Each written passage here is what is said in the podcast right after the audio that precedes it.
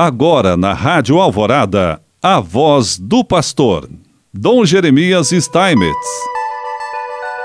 Prezado irmão, prezada irmã, mais uma vez nós aqui estamos e queremos te saudar com alegria, continuando a nossa reflexão neste mês, falando sobre Nossa Senhora, a mãe de Jesus, a mãe do Redentor.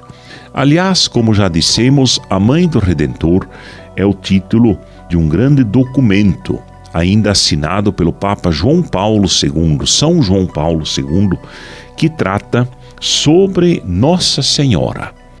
Assim, continua o Papa, o Concílio Vaticano II, apresentando Maria no mistério de Cristo, encontra desse modo o caminho para aprofundar também o conhecimento do mistério da Igreja. Maria, de fato, como mãe de Cristo, está unida de modo especial com a Igreja, que o Senhor constituiu como seu corpo. O texto conciliar põe bem próximas umas das outras significativamente esta verdade sobre a Igreja e a verdade de que o Filho de Deus, por obra do Espírito Santo, nasceu da Virgem Maria duas verdades fundamentais da nossa fé. A realidade da encarnação encontra como que um prolongamento no mistério da Igreja, que é, assim, o corpo de Cristo. E não se pode pensar na mesma realidade da encarnação sem fazer referência a Maria, mãe do Verbo encarnado.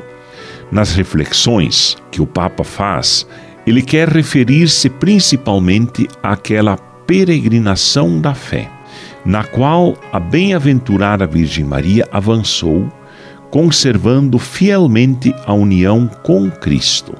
Deste modo, aquele vínculo duplo que une a Mãe de Deus com Cristo e com a Igreja reveste-se de um significado histórico.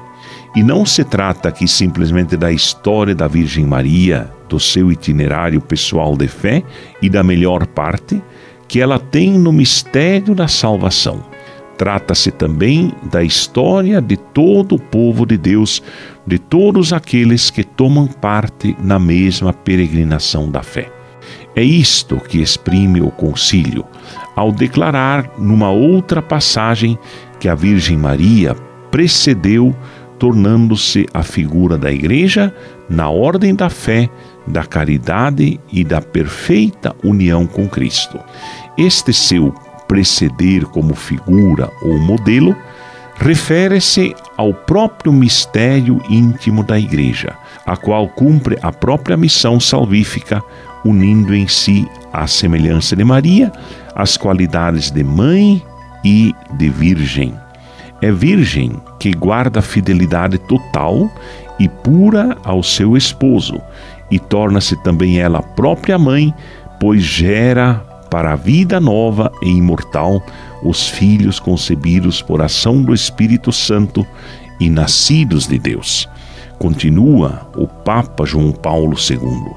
Tudo isto se realiza num grande processo histórico e podemos assim falar numa caminhada.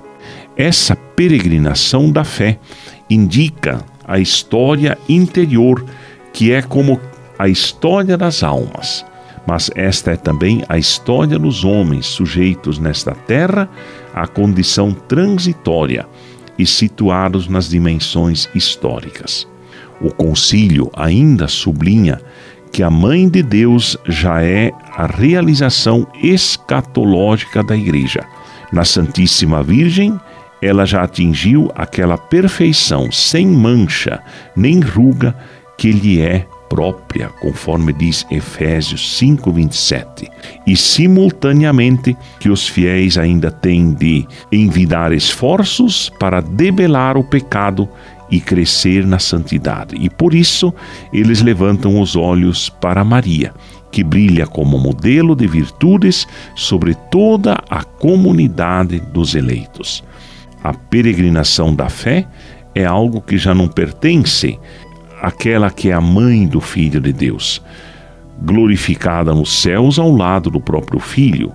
Sua união com o mesmo Deus já transpôs o limiar entre fé e a visão face a face com Deus.